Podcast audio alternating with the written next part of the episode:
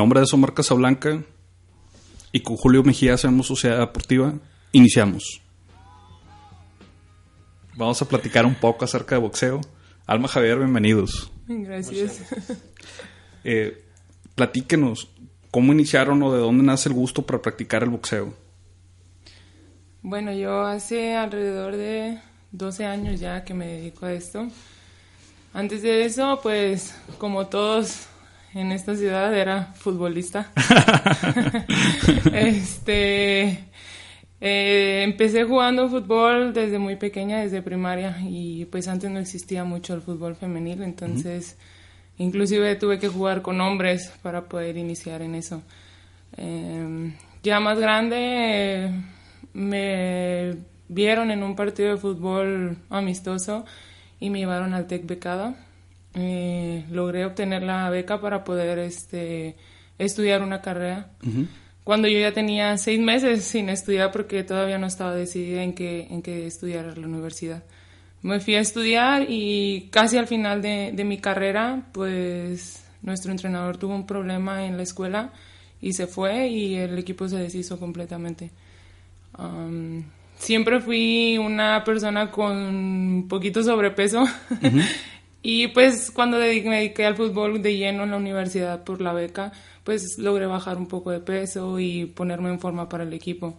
Entonces, al tener los problemas al entrenador, se deshace el equipo. Eh, logré hablar con la directora en ese entonces, me dejaron mi beca, terminé mi carrera. Pero pues yo seguía sentada enfrente del televisor comiendo y volviendo a subir de peso.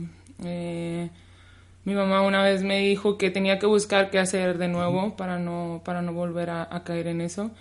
Y pues un día decidí salir a caminar alrededor de mi colonia y yo, sorpresa, me encontré con un gimnasio de boxeo. Este, pues nada, tenían una lona al, a la entrada del gimnasio y pues decía que quemas tantas calorías en no sé cuántos minutos y que muy bueno para bajar de peso y yo dije, pues bueno. Llegué a mi casa y ¿sabes qué? Encontré un gimnasio, mi hermano el, mayor, en ese entonces con su novia de, de ese tiempo pues los convencí y los tres logramos entrar al gimnasio. En paquete. sí, los tres nos inscribimos al gimnasio. Eh, obviamente el primer día fue una tortura horrible. Claro, nos dijeron que era leve el entrenamiento, pero para nosotros fue una tortura. Y al siguiente día, de tanto brincar, pues nos dolían un montón los chamorros. No aguantábamos el dolor, ni siquiera podíamos caminar bien. Entonces al siguiente día mi hermano y su novia me dicen, ¿sabes qué? Nosotros no, no vamos hoy. Y yo, pero ¿cómo vamos? Anda. No, no, no, nos duelen mucho, no vamos a ir. Y yo dije, bueno, no voy. Y ya después dije, ok, voy a ir a entrenar. Me dijeron, si no vas va a ser peor y te va a doler más y bla, bla, bla. Total que yo continué, mi hermano y su novia no se regresaron a parar al gimnasio. Y pues yo seguí entrenando, entrenando, logré bajar de peso, que era lo que quería. Después de un tiempo entrenando, eh, uno de los entrenadores eh, pues me vio y sin preguntarme me metió a un torneo de boxeo. O sea, sin previo aviso, vamos al torneo. Solamente él me veía y de un tiempo empezó a agarrarme y tú entrenas bien y vamos esto y lo otro. Y me metió a un torneo sin yo siquiera saber. Cuando comienza el torneo, nada más me dicen, ¿sabes qué? Peleas la otra semana. Y yo, espera, ¿cómo que voy a pelear? Pues si yo no quiero pelear. No, es que sí, vas a pelear. Y mi mamá ya me lo había dicho, tú solamente entrenas para bajar de peso, yo no quiero verte pelear. Ok, yo no voy a pelear. Pero pues bueno, salió eso. claro, me presenté a la primera pelea. Como soy normalmente, soy un peso grande relativamente, pues batallo mucho con las peleadoras. Entonces, eso fue ese día. Fui, me presenté, cumplí con mi peso, pero mi rival no se presentó, entonces pasé a la siguiente ronda sin haber peleado.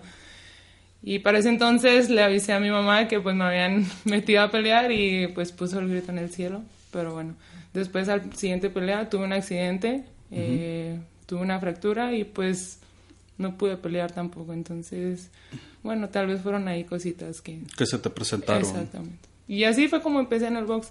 Yo decía que tampoco iba a pelear, pero bueno, yo siempre he dicho que es un deporte en el que te vas metiendo más y metiendo y te va llamando más la atención y te pone un entrenamiento y no puedes y dices al siguiente día vengo y me tiene que salir. Y te sale y luego te presentan otra cosa y no te vuelve a salir y bueno, al siguiente día y así vas y así te vas metiendo más en el, en el deporte. Y bueno, creo que eso fue lo que pasó conmigo, ¿no? Hasta la fecha, te digo, hace 12 años que comencé, entonces hasta la fecha creo que no termino de aprender completamente esto y cada día que se me presenta algo nuevo me sorprendo y digo, no, hasta que no salga y que no salga y que no lo pueda hacer. Y yo creo que eso fue lo que más me llamó la atención de, lo, lo, tuyo fue totalmente terminando la carrera. O sea, tú terminaste la carrera y empezaste a meterte lleno en el box. Sí, este, muchos dicen que comencé a boxear muy, muy grande, porque dicen que normalmente en este deporte pues tienes que empezar desde chiquito. Y pues yo empecé casi a los 18 años, entonces me dijeron que a pesar de esa edad pues pude, pude sobresalir y hacer buenas cosas en, en un corto tiempo. Y a partir de ahí te empezaste a meter de lleno en el box, o sea, sí llegabas a practicar fútbol, pero bueno, ya era como que todo tuviera un deporte, pero bueno, el box a segundo, el, el box a primer término, fútbol a segundo y todo lo demás en un segundo término. Sí, creo hasta apenas el año pasado que fue cuando me debuté como profesional, fue cuando pude dejar el fútbol completamente de lado. Todos estos años he seguido jugando fútbol. Claro, como dices, no como antes y obviamente con mucho más cuidado de, oye, es que si vas y juegas fútbol y te lastiman, ¿qué vas a hacer acá de este lado? Entonces, no, no, no puedo dejar de jugar fútbol tampoco porque te digo, me gusta demasiado, pero hasta cierto punto. Entonces, apenas hasta el año pasado fue cuando dije, tengo que dejarlo completamente de lado. Y hace apenas unos meses, yo creo, volví a pisar y a tocar un balón y no sabes, se siente, o sea, se siente muy bien, pero yo sé y entiendo que, que tengo que dejarlo pues si mi, mi, carrera completamente está del lado del box. Y tú pasaste dos etapas, la, etapa amateur y la etapa de profesional. Platícanos un poquito de la etapa amateur.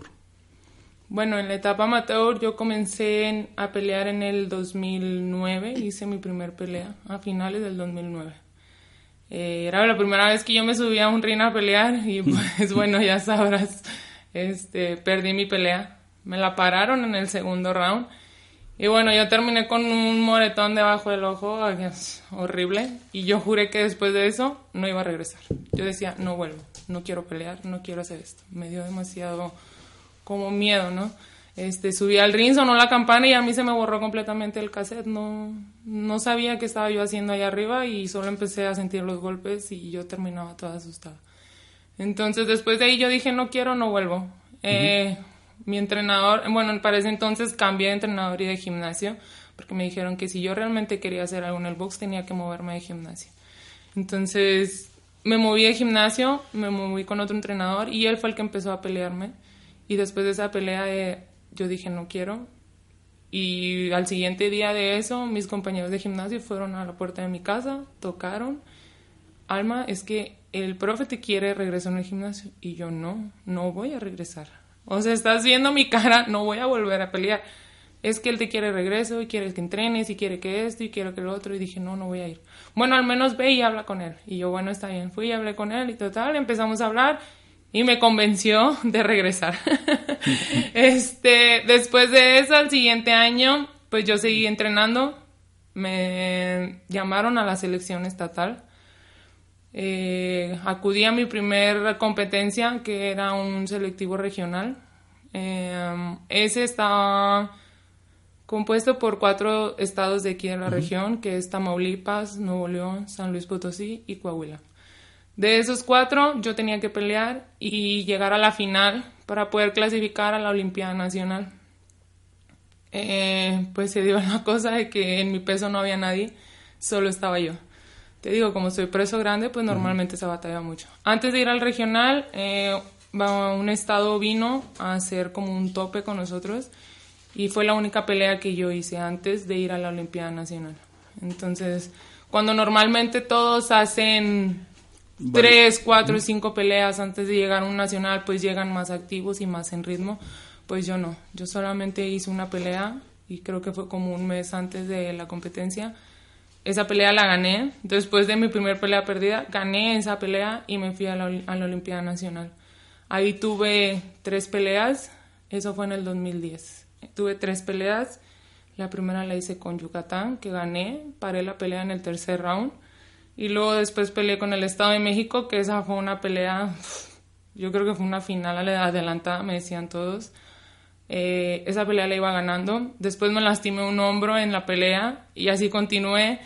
La chavita me alcanzó en puntos, me empató, inclusive hasta me arrebasó y después volví a empatar la pelea y al final quedó empatada y los jueces terminando, terminaron dándome la pelea a mí.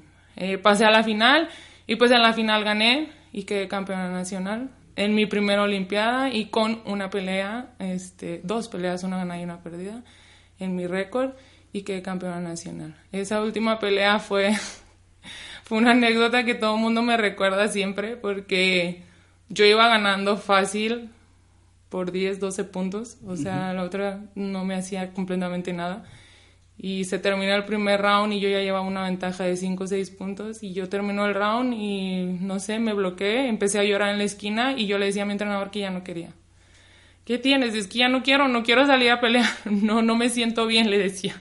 A pesar de ir ganando. Sí, pero pues yo, yo no sabía, yo pensaba que ella me estaba pegando a mí, o sea, a tal punto llegué a bloquearme que yo pensé que ella me estaba pegando a mí y me decía, pero es que, ¿qué tienes? Vas ganando muy fácil, estás haciendo todo bien, como que no, le dije, no quiero salir a pelear.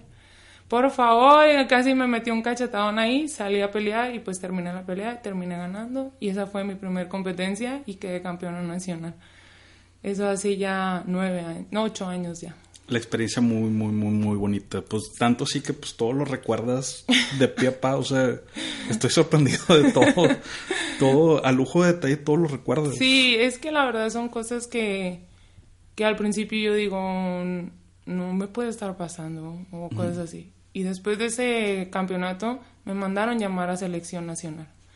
Fui convocada y este y de ahí se vino una carrera enorme que yo jamás en la vida pensé que iba a llegar a pasar.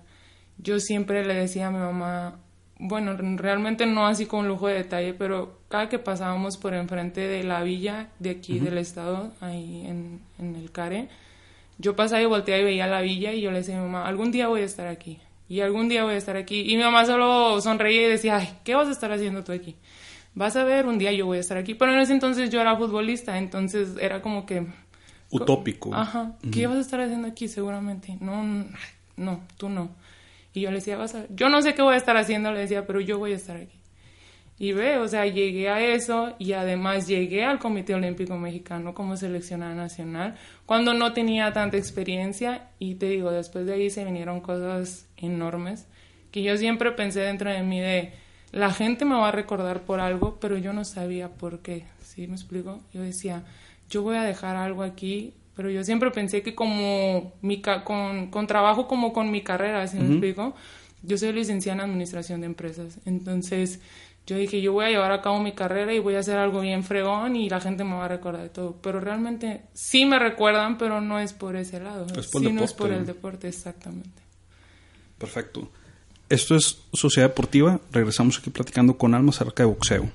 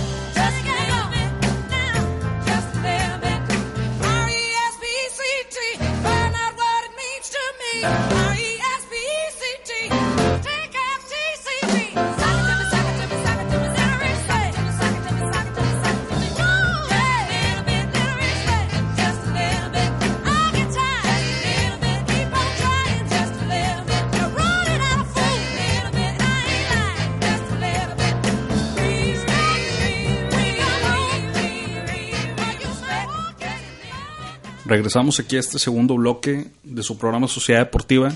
Seguimos platicando del boxeo con Alma Ibarra. Alma, estamos platicando acerca del el campeonato que ganaste en el 2010. ¿Qué sentiste en ese momento? No sé si alguien tenga la grabación de esa vez. Creo que yo la tengo por ahí guardada.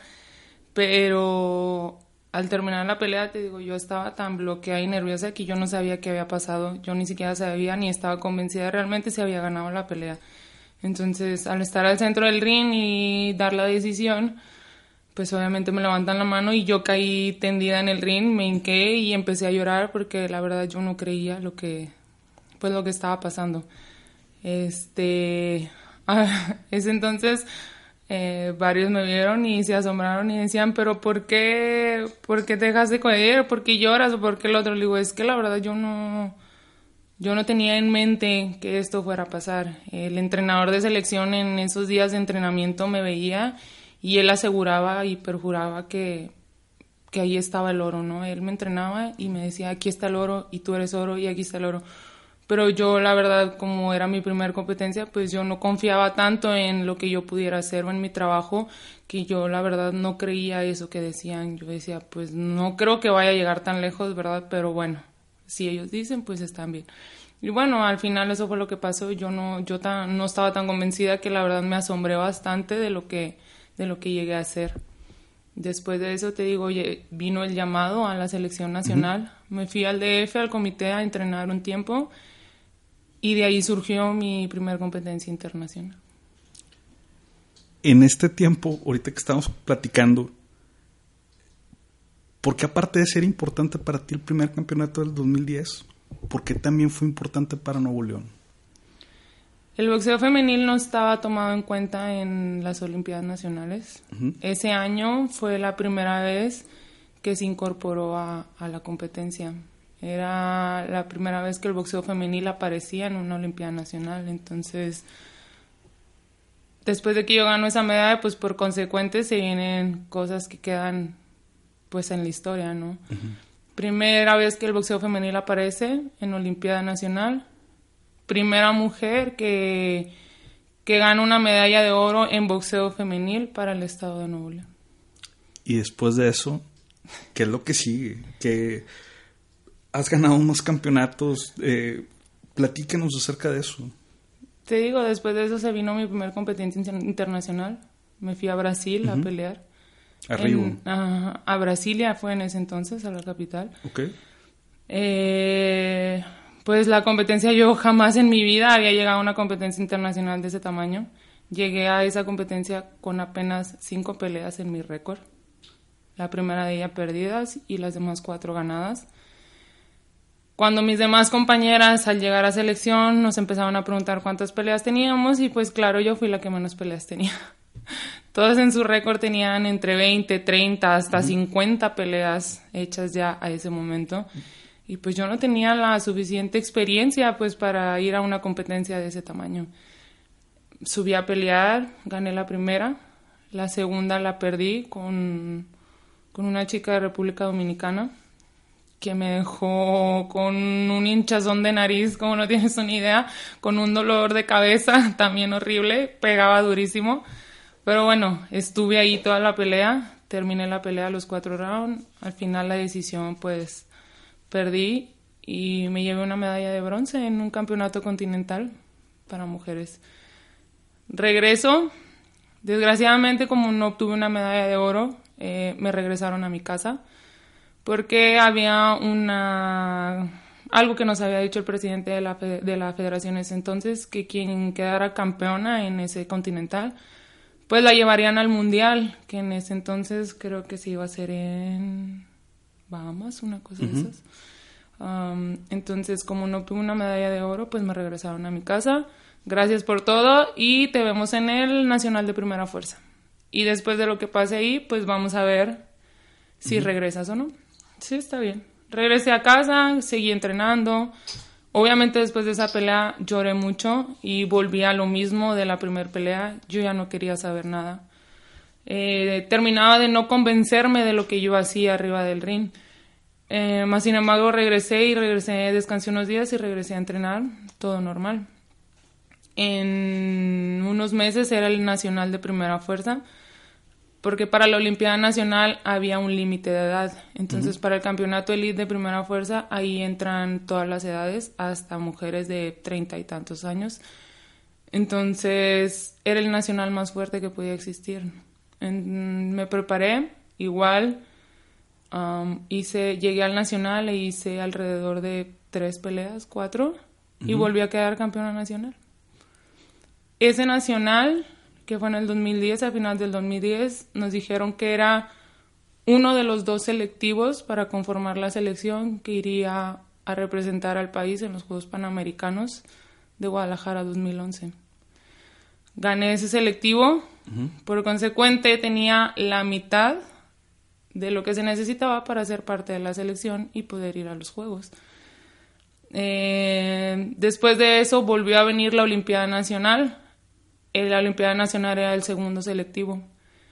Y nos habían dicho que si la misma persona quedaba campeona en el Nacional de Primera Fuerza y en la Olimpiada, pues automáticamente tenía su lugar seguro porque pues había ganado todo. Entonces yo tenía la mitad de ese boleto ya. Eh, Seguí entrenando aquí en casa porque no me hicieron, no me mandaron a llamar todavía. Hasta el siguiente año em, se presentó la Olimpiada Regional de nuevo para clasificar al nacional. Ahí sí tuve peleadora, gané en el primer round y quedé campeona regional obteniendo mi pase al, nacional. Después de eso, ahora sí vino mi llamado a la selección. Me volví a ir al Comité Olímpico y ahí desde ese entonces viví en el DF y yo creo que duré como un año y medio viviendo ahí en, el comité. Llega la Olimpiada Nacional y pues ya sabes, ¿no? Eres el, rival a vencer. Después de muchos, después de dos nacionales y los dos haber quedado campeona, pues eres el rival a vencer y que todo el mundo te quiere volar la cabeza. Entonces yo sabía que tenía que entrenar más duro y más duro y más duro. Llegó la Olimpiada Nacional, este una semana antes o menos, días antes, en un entrenamiento en el ring, la lona está un poco suelta.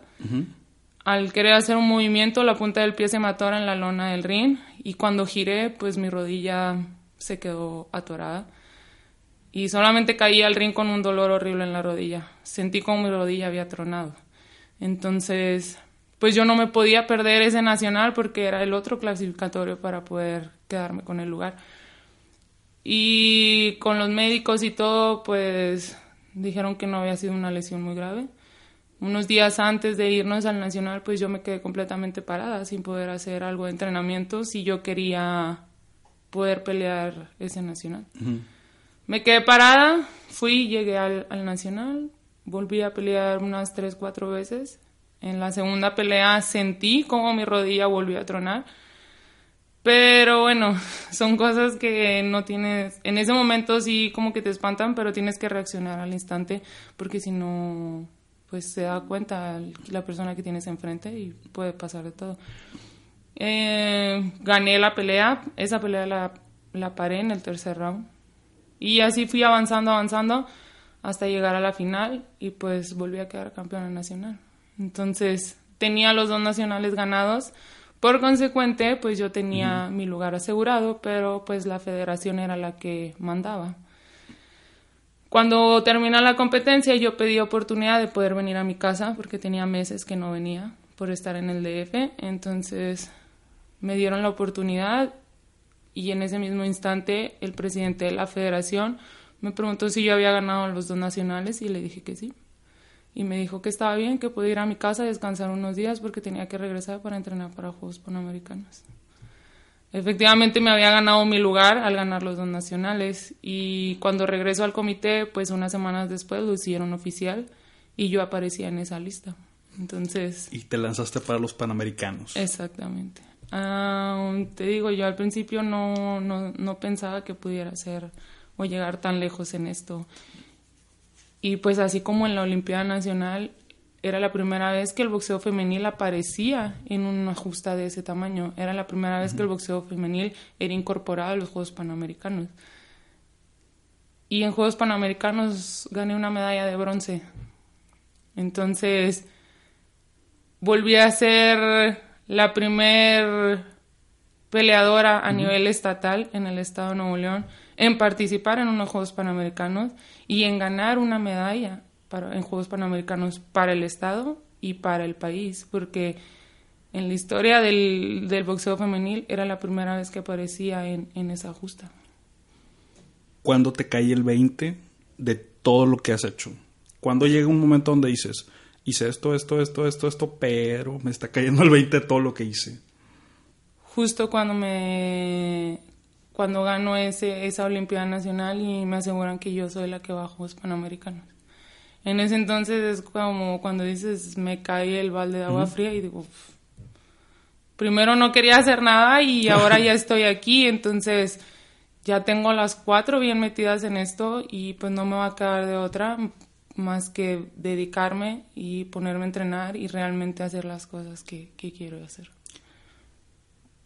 ¿Qué es lo que más te ha costado en este lapso de tiempo del entrenamiento a las peleas, a todo? ¿Qué crees que es lo que más te haya costado? ¿Qué crees que es lo que más sacrificio te haya llevado? Mi familia. Estar en México todo ese tiempo es lo que más te pudo.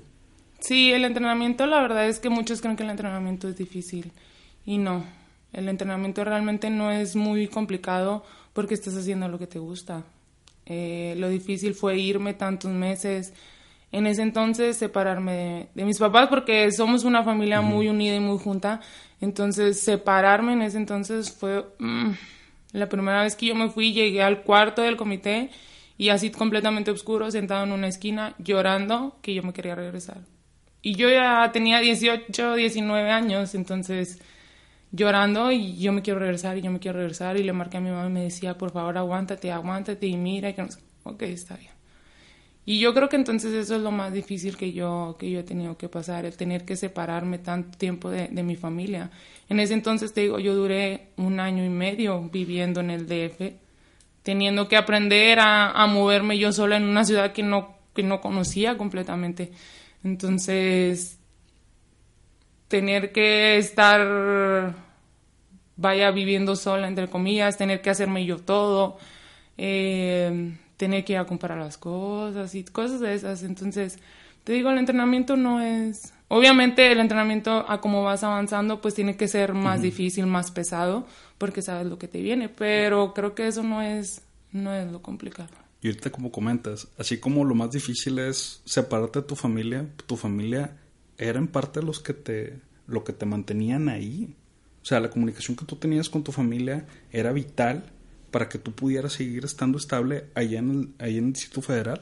Sí, yo todos los días trataba de hablar con, con mi mamá, con mi papá, con mis hermanos, pues yo creo que es una relación normal de hermanos, ¿no? Como que medio cortante y sí me importa, pero no me importa.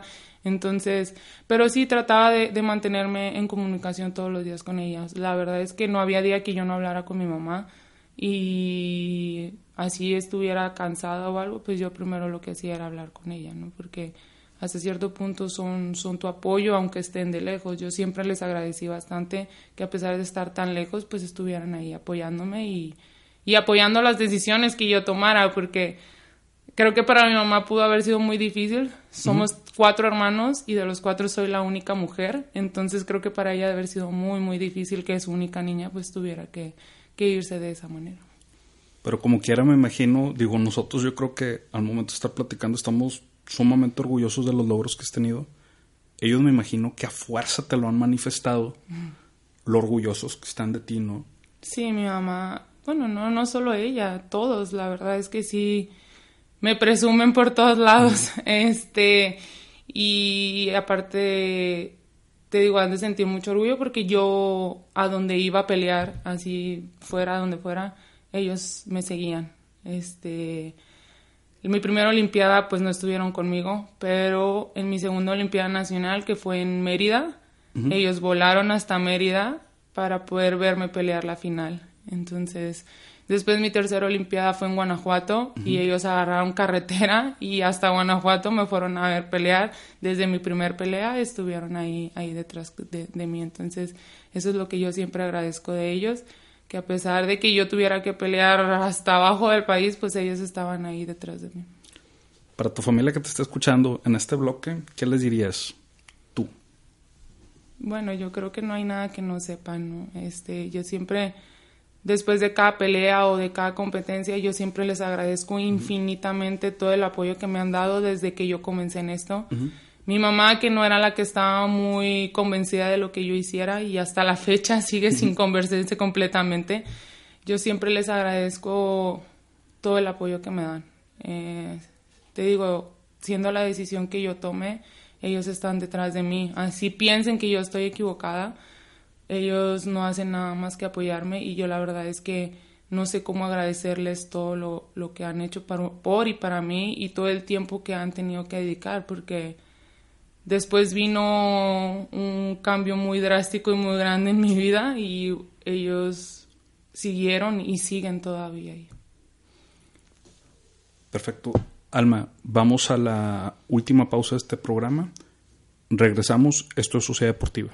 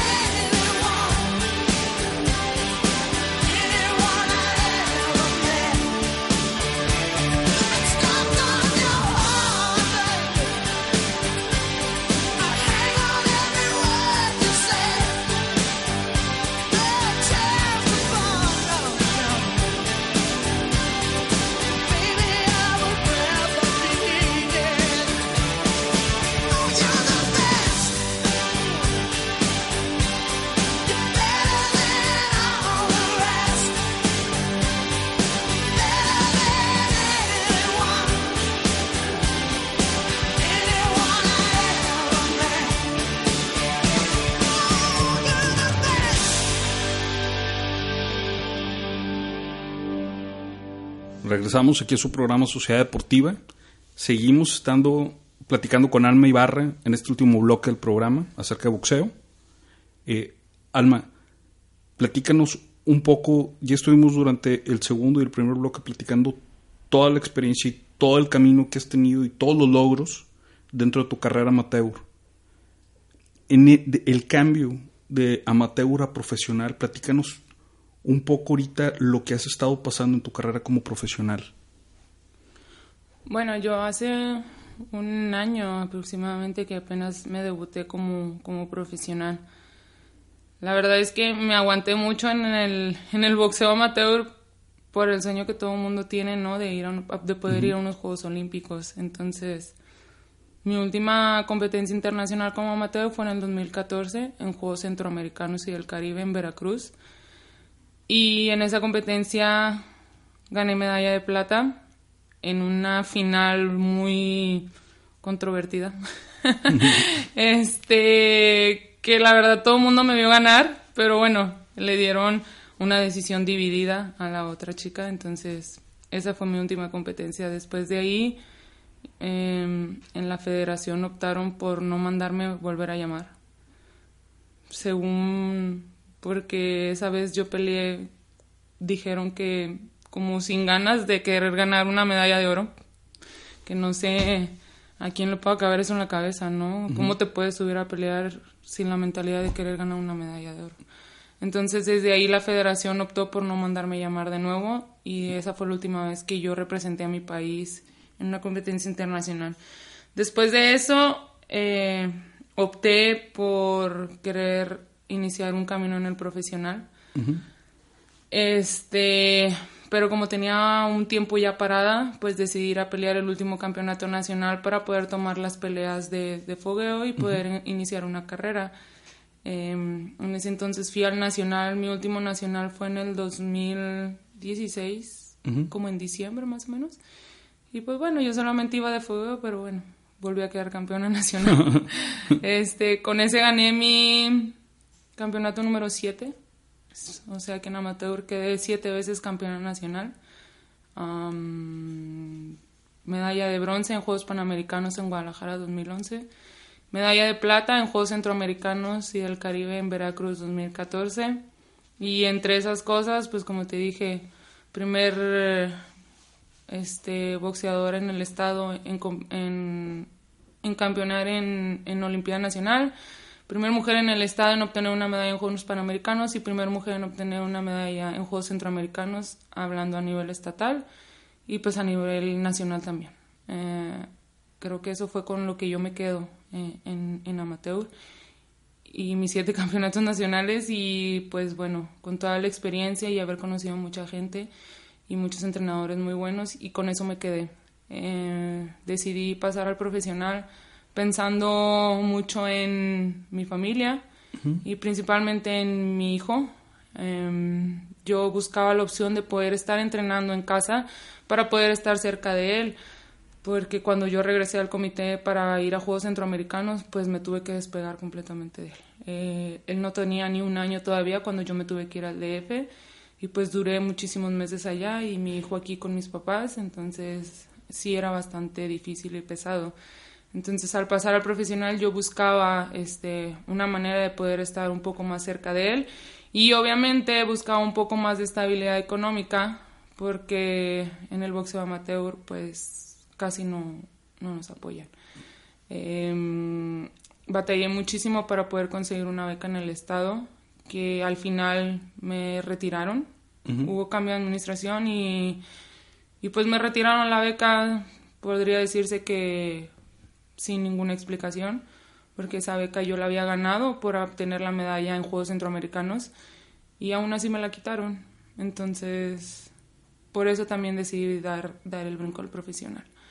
Este, yo sabía que se venían cosas mucho más difíciles y que tenía que meterme más de lleno si quería dedicarme a eso, porque pues ya con eso era con lo que yo iba a sustentar a mi hijo. Eh, debuté el año pasado en abril. Em, debuté ganando, gané esa pelea. No fue realmente lo que yo esperaba, pero se sacó la pelea y gané. Este, muchas veces todos me decían que, que el boxeo profesional era muy, muy diferente al boxeo amateur. Y yo no sabía ni entendía por qué decían eso. Yo decía, pues sigue siendo boxeo, o sea, pues es la misma situación, solamente pues no traes careta. Es box, no, no tiene que ser muy diferente. Pero al momento de subir a pelear en ese debut, entendí, entendí lo que me decían, que era muy, muy diferente. La verdad es que el pelear sin careta pues es una cosa completamente diferente. Eh, la careta, la verdad es que sí te amortigua el golpe, pero no te permite una visibilidad completa del ring ni de tu contrincante. Entonces tiene sus pros y, sus contras. Y pues, bueno, dije, wow, sí es muy diferente. El golpe se siente más por el tipo de vendaje y de guante. Pero después de eso, te digo, no quedé muy convencida de esa pelea pero eso me hizo a mí pensar en qué era lo que quería realmente. Yo después de esa pelea, yo dije, voy a seguir trabajando mucho más duro en el gimnasio, porque sé que, que se van a venir peleas más duras todavía. Conforme yo vaya avanzando, pues tiene que, tiene que venir aumentando el nivel y sé que tengo que, que regresar y entrenar más, más, más fuerte al gimnasio. Y esa fue, esa fue mi pensamiento en esa noche del debut. Eh, no me importa lo que pasó ahorita, yo voy a seguir entrenando más duro todavía, porque no todos tenemos la ventaja de poder tener una promotora de renombre. este, a pesar de todo lo que yo hice en el amateur, este, no, no conseguí una, una promotora como otros boxeadores porque no es lo mismo a que digan el ex olímpico, bla, bla, bla, o la ex olímpica, bla, bla, bla. Eso te da mucho, mucho renombre con las promotoras. Entonces, yo desgraciadamente no llegué a cumplir el sueño de poder clasificar unos Juegos Olímpicos y pues así desgraciadamente no consigo algo muy, muy grande a pesar de todo lo que, de todo lo que yo hice en amateur. Entonces, pues bueno, Debuté con una promotora local que hasta el momento la verdad es que nos ha apoyado bastante. Yo siempre le agradezco las oportunidades que me da a mí para poder pelear. Pero ese día yo dije, no puedo vivir de lo que hice ya anteriormente. Eso fue en amateur y yo tengo que darle vuelta a la hoja. Yo ya no soy amateur. Sí hice muchas cosas buenas. A lo mejor para unos hice mucho, para otros hice muy poco, no lo sé pero yo tengo que dejar eso atrás. Yo no puedo vivir del pasado y decir, ay, sí, es que yo fui medallista panamericana y centroamericana. Ah, yo fui no sé cuántas veces campeona nacional. No puedo vivir de eso ahorita en el profesional. Porque tengo que centrarme ahora en lo que, en lo que viene más adelante. Entonces, por eso sé y estoy consciente de que cada vez tengo que trabajar más duro todavía porque no puedo estar viviendo del pasado. Eh, la verdad es que desde entonces todo se ha convertido en algo muy pesado y muy, muy difícil hasta cierto punto. Em, según yo debuté para poder estar cerca de mi hijo y resultó que dio la misma, no estoy tan apegada a él por el hecho de que hay muchísimas cosas que hacer en el día. Este, cuando en el amateur a mí yo debuto, pues obviamente se me retiran los pocos apoyos que yo tenía. Entonces, para poder recuperar esos apoyos, pues yo tengo que empezar a trabajar. Primero fui entrenadora en la selección estatal. Pedí la oportunidad de, de, poder estar trabajando con los niños. Y sí me dieron la oportunidad, pero trabajé uno o dos años nada más. Después hace el cambio de administración y hacen corte de entrenadores sin dar explicación alguna. Entonces, pues en ese corte iba yo incluida. Dejé de ser entrenadora de selección, pero después eh, comencé en una preparatoria. Mm, metieron el boxeo, porque últimamente agarrado mucha fuerza, la verdad, y eso me da gusto. Eh, metieron el boxeo en los intrauniversitarios de, la de aquí de la Universidad Autónoma y pues bueno, me llamaron de la preparatoria 9, en la que me dejaron a cargo del equipo de box de la prepa. Y bueno, empecé a trabajar con los niños de prepa y ahorita ya tengo alrededor de tres años trabajando con ellos. Después de eso, eh, viene un trabajo en municipio donde yo vivo, que es en Apodaca. Eh, me ofrecen un trabajo en un gimnasio municipal para reclutar niños y reclutar talentos para olimpiadas estatales y torneos.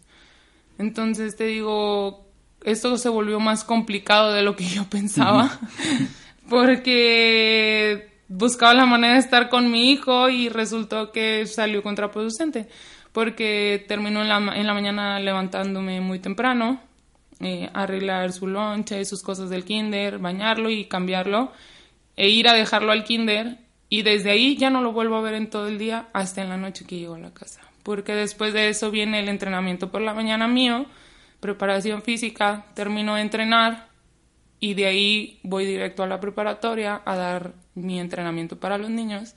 Termino el entrenamiento de los niños en la prepa y córrele al gimnasio de boxeo en la tarde. Terminas el entrenamiento por la tarde de boxeo y después vete a trabajar de nuevo. Y en el gimnasio por la tarde estoy desde las 5 de la tarde hasta las 9 de la noche. Entonces termino a las 9 y llego a mi casa a 9 y cuarto, 9.20 y vamos, sal de cenar, haz tarea y otra vez bañalo y bla, bla, bla, bla, y se acabó el día y ya lo acosté a dormir y así quedó. Bastante cargada tu agenda, bastante. Ahorita estamos platicando, yo me ando quejando por un trabajo normal de 6, 7 de la mañana que te levantas, te preparas para el trabajo y todo, terminas a las 8 de la noche, nos ganaste un chorro. tu agenda está más cargada que la de nosotros. Y al contrario, no te estás quejando. O sea, lo bueno, pues no lo veo, pero pues lo voy a ver porque voy a seguir trabajando. Eso está muy padre. La experiencia parte de tu. de, ti como boxeadora, cómo la transmites en los entrenamientos a la gente que está contigo. ahora sí que tú los estás entrenando. Yo cuando empecé como entrenadora, yo les comentaba a la gente que a mí me contrató que que yo había aprendido muchísimo en estos años, muchísimo, y yo sentía eso de, de tener que pasarle todo lo que yo había aprendido a alguien más. Me gusta, me gusta enseñar a la gente que quiere aprender. Hay veces que hay gente que llega al gimnasio que pues solo lo hace como, como para distraerse o cosas de esas. Y está bien, cada quien lo toma como, como quiere, yo así comencé. Pero hay niños que sí, la verdad, se interesan bastante en, querer aprender y esos son los que más llaman mi atención. Em, yo siempre entiendo mucho a, mis niños cuando son competidores. La verdad es que muchos me dicen que yo soy muy buena gente, que los trato muy noble y, y a lo mejor hasta cierto punto es verdad, pero porque yo sé todo lo que se sufre para poder estar en una competencia, para poder dar un peso, para poder esto y lo otro. Son niños, yo tengo niños desde secundaria que compiten, entonces son niños, no pueden estar ahorita completamente metidos en el, en el deporte, porque también tienen su escuela. Eso es lo que yo también siempre les digo, que principalmente tienen que terminar su escuela y sus estudios, porque esto no es para toda la vida. Entonces, a mí me dicen que soy muy noble, esto y lo otro, pero para quien no sabe realmente todo lo que pasa, es muy fácil decirle a un niño, sabes que yo te quiero peleando en este peso y no sé cómo le vas a hacer, pero me lo vas a dar. Entonces el niño es de, ¿y yo ahora qué hago? Pues hay niños que realmente no saben o no tienen como el, recurso para poder ir con un nutriólogo o algo o alguien que, les, que les ayude con eso. Entonces ¿Qué voy a hacer para poder dar el peso? No, pues voy a dejar de comer. Son unos niños, no puedes cortarles ese crecimiento que ellos tienen dejándolos sin, comer. Entonces, por eso yo trato de ser un poco flexible con, mis niños. Eh, lo menos que puedan sufrir es, es mejor para mí. Y creo que eso me lo ha, me lo ha dado todos estos años que yo, que yo he estado como, como peleadora. Sí es algo complicado el poder estar como atleta todavía y como entrenadora, porque hay, hay una línea muy, muy delgada en donde tienes que entender eso. Tienes que entender el cuándo brincar esa línea para convertirte en la entrenadora y todavía quedarte como atleta al principio sí batalló un poquito en eso de, es que todavía no entiendes que ya no eres entrenadora. Y yo decía, no, pues sí, la verdad todavía no entiendo. Que, que ya soy entrenador y tengo que ser un poco más duros. Y después de un tiempo, pues sí, ya fui como que siendo un poquito más dura, pero pero sin dejar de lado eso, esa conciencia que yo tengo del el ser peleador también. Tus alumnos, tus niños, te han comentado que te admiran y que, o sea, por todos los logros que, que, que tienes. Sí, sí, sí, sí. Tengo ahorita bastantitos que sí, que normalmente siempre me dicen eso. Eh, Alma, es que yo quiero ser como tú. Y es que eres una gran peleadora y me siento orgulloso de que seas mi entrenadora y cosas así de esas. Eh, esta última vez que peleé, llegó, llegaron unas niñas al gimnasio y sus mamás estaban por fuera del gimnasio por la ventana y me veían y me decían, ay, ¿cómo no me traje la libreta y la pluma para que me dé su autógrafo? Y yo me sacaba de onda y yo decía, pero ¿por qué? ¿Por qué me dice eso? Y ya las niñas se me acercan y se empiezan a reír como avergonzadas de lo que había dicho la mamá. Es que maestra, la vimos en la tele. ¿A mí? Sí. Sí, salió en tal, en la tarde hace rato. Ay, no sabía, le decía yo, no, no sabía que había salido en la tele. Sí, pues mi mamá la vio y entonces hay cositas así también que... Y es que yo te vi en la tele. O hay veces que hasta llegan niños y yo les digo, es que yo antes jugaba fútbol. Ah, sí, ya sabía. Usted lo dijo una vez en una entrevista. ¿Cómo? No entiendo. Ah, es que la busqué y empecé a buscar sus peleas y, no, y yo así de, ah, ok. y la que antes era la secretaria en el gimnasio de trabajo en municipio, también una vez me dijo, maestra, es que yo tengo un hijo. Y luego le decía yo, pues nada, que mi hijo es súper fan de usted. Y yo, ¿cómo? Dice, sí, yo la vez pasada entré a su cuarto y yo le dije, ¿qué estás viendo? Ah, no, mami, unos videos de una muchacha que es boxeadora. Ay, en serio, y luego, no, que antes jugaba fútbol y que la no sé qué. Y dice, y entonces en eso me asomo a ver la computadora. Pues no estabas tú ahí en el video. Y yo dije, ¿qué? Dice, sí, mi hijo se sabe de pie a pie tus videos, tus entrevistas y tu todo. Y yo le dije, papacito, esa es la maestra que trabaja conmigo en el gimnasio y da las clases de box. No es cierto, mamá, me tienes que llevar a tomarme una foto con ella y que no Y yo dije, en la torre. Dije, ¿es en serio? Dice, sí. Y yo, wow. Dije, no, pues gracias. este, pero sí hay cositas a veces que, que después de tanto, como quieras que no, como que me sonrojan que me digan todo ese tipo de cosas.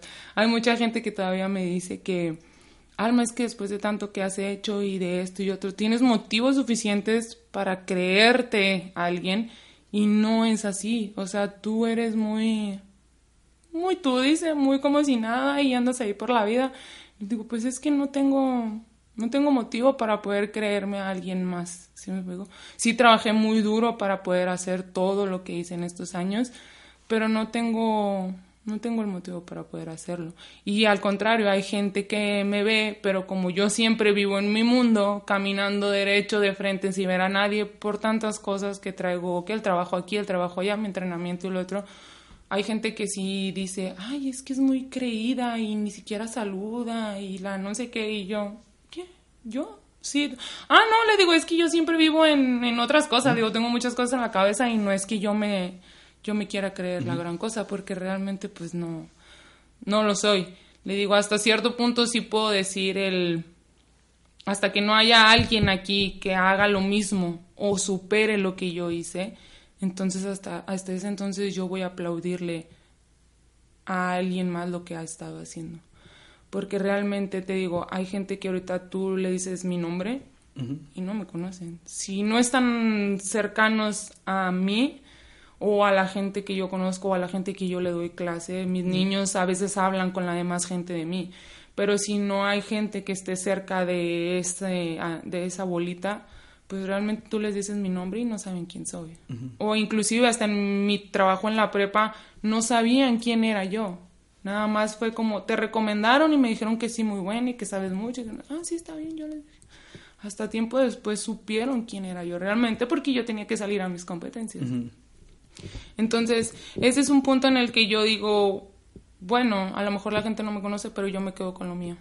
Yo sé lo que hice, yo sé lo que sufrí para poder hacerlo pero si llega también un punto en el que dices, oh, ¿por qué después de tanto la gente no conoce todo lo que yo hice, pero sí conoce a la niña que hizo dos peleas en guantes de oro y ganó guante de oro? Entonces dices tú, bueno, no sé qué le pasa a la gente ahorita, pero yo espero que ahora que estoy en el profesional la gente empiece a saber un poco más de mí, este y que después busquen quién soy y se sorprendan de todo lo que he hecho y que no soy simplemente una peleadora más. Em, ahorita tengo cuatro peleas en profesional y las cuatro ganadas. Entonces espero poder seguir avanzando y poder llegar algún día a pelear un título mundial.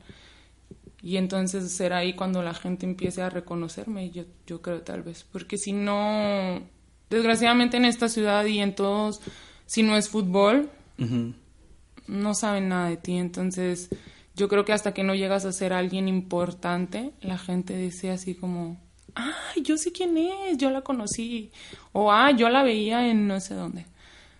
Y hay muchas gentes que la verdad se han quedado en el camino, eh, que han decidido optar por irse por otra parte, entrenador o lo que sea eh, no sé si habrá sido por el hecho de que decidieron optar por otro camino que ya estaba más avanzado y era más fácil el reconocimiento, pero mucha gente me ha dicho que en el momento en el que yo sea campeona mundial, pues la gente se va a arrepentir de todo eso.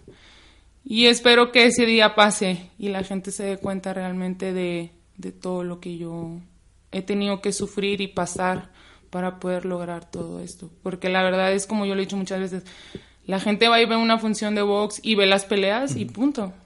Pero no sabe realmente todo lo que uno tiene que pasar por detrás. Y si realmente supieran todo lo que pasamos por detrás, no creerían todo lo que pasamos. Mi preparación para esta última pelea, yo subí a pelear literal con un dedo quebrado. Mi abuelita falleció 15 días antes de la pelea. Este, un mes antes traía una lesión en la pierna que no me sacaba y esto y lo otro. Entonces yo digo, si realmente ustedes saben todo lo que nos pasa, no la creen. Porque nosotros pasamos por muchísimas cosas para poder llegar y subir a un ring y poder darle un espectáculo a la gente y que a veces ni siquiera lo tomen en cuenta. Porque simplemente mucha gente no se subiría. Simplemente, o sea, todo lo que platicas, lo de la rodilla, lo de tu dedo, lo de los problemas emocionales y todo, mucha gente no se subiría a nada. O sea, te pasa algo de algún familiar, no te subes, tan tan. Sí, no, te digo, la gente no lo creería. Y hay veces que no ven más allá de. Ellos solamente van y ven una pelea y a veces hasta dicen, ay, qué feo pelea, y hay esto, y hay el otro. Pues sí, pero no sabes todo lo que tuve que pasar para poder subir y que tú vengas a ver esto. Porque a final de cuentas es un espectáculo para la gente. Que hay veces que la gente, si no ven sangre arriba de un ring, no les gusta o no se emocionan. Pero es porque tienen una idea muy errónea del boxeo. Este Mucha gente, mucha gente se emociona con esas peleas de ten, te doy 20 y me das 20 y recibes 15 y te doy 10 y vámonos, golpe golpe golpe y sangre, sangre y sangre. Y la verdad yo no soy muy fan de eso. Qué necesidad de tener que estar recibiendo tanto golpe por... Pues no por gusto hasta cierto punto, porque te pagan, pero quien quita que después vas a quedar bien. Pero eso es la idea errónea que tiene la gente del boxeo, que si no pegan, y no recibes, pues, ay no, qué feo pelea y se van. No es espectáculo. No es espectáculo. Pero bueno, espero que, que la gente en esta ciudad empiece a apoyar más este deporte, porque si no es función de promotora grande, la gente no va a las funciones y a veces las funciones están medias llenas, a medias solamente, porque no le dan tal vez no hay los recursos necesarios para poder darle una promoción tan grande a una función tan pequeña. Y bueno, no la toman en cuenta a menos de que no vengan las grandes celebridades a pelear. Y está mal, yo siempre he dicho que está mal el voltear a ver gente de fuera cuando ni siquiera volteas a ver lo que tienes aquí adentro. Y la verdad es que esta ciudad está llena de, de muy buen talento en el boxeo.